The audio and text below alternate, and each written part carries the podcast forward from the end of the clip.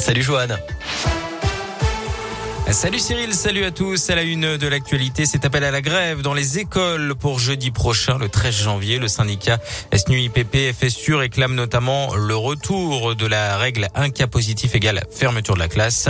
Il réclame également l'isolement, des cas contacts intrafamiliaux, une politique de tests préventifs hebdomadaires salivaires systématiques, mais aussi des masques, des autotests et des capteurs de CO2 dans les établissements scolaires.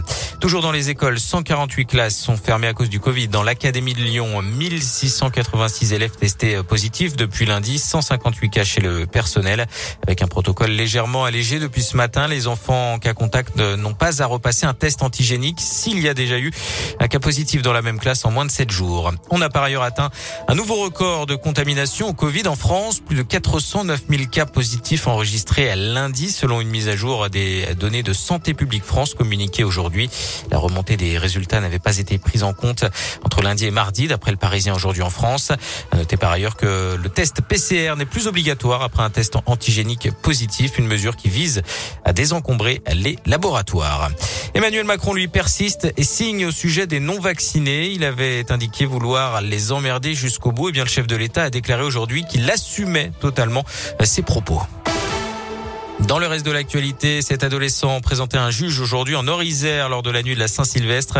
Il avait envoyé une vidéo de décapitation à ses camarades dans une discussion sur Snapchat. Ça s'est passé à Pont-de-Chéruy. Les parents d'une adolescente ont porté plainte. D'après le Dauphiné libéré, l'expéditeur âgé de 14 ans est originaire de Villette-Danton. Il a été placé en garde à vue hier et doit être présenté au parquet dans la journée. L'enquête se poursuit après le crash mortel d'un hélicoptère privé hier soir dans la région. L'appareil était parti de Villefranche-sur-Saône en milieu d'après-midi avec deux personnes à son bord.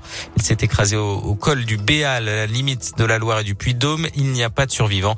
Les investigations sont menées par la brigade des transports aériens. Ce vendredi marque le coup d'envoi du salon de l'étudiant à Eurexpo Lyon. 300 exposants euh, présents jusqu'à dimanche pour orienter les jeunes vers leurs futures études. Notez qu'il faut se préinscrire hein, pour participer avec des créneaux de visite. L'événement est gratuit. Rendez-vous de 9h à 17h avec euh, passe sanitaire et masque obligatoire. On passe au sport avec euh, du football. La Ligue 1 encore touchée par le Covid. Le match Montpellier 3 prévu dimanche pour la 20e journée a été reporté à cause de nombreuses contaminations côté troyen. 13 cas avérés au sein de l'effectif. C'est le troisième match à être annulé après Angers Saint-Etienne et Lille-Lorient. La date de reprogrammation n'a pas encore été arrêtée. Puis on termine avec la météo de ce vendredi. De la grisaille et de la pluie, parfois mêlée à de la neige. Cet après-midi, pas plus de 3 degrés à Lyon, l'Arbrel et Bourgoin. Même chose à Vienne. 2 degrés pour Belleville en Beaujolais. Et pas de gros changements hein, pour ce week-end avec de la pluie samedi et dimanche. Merci Joanne.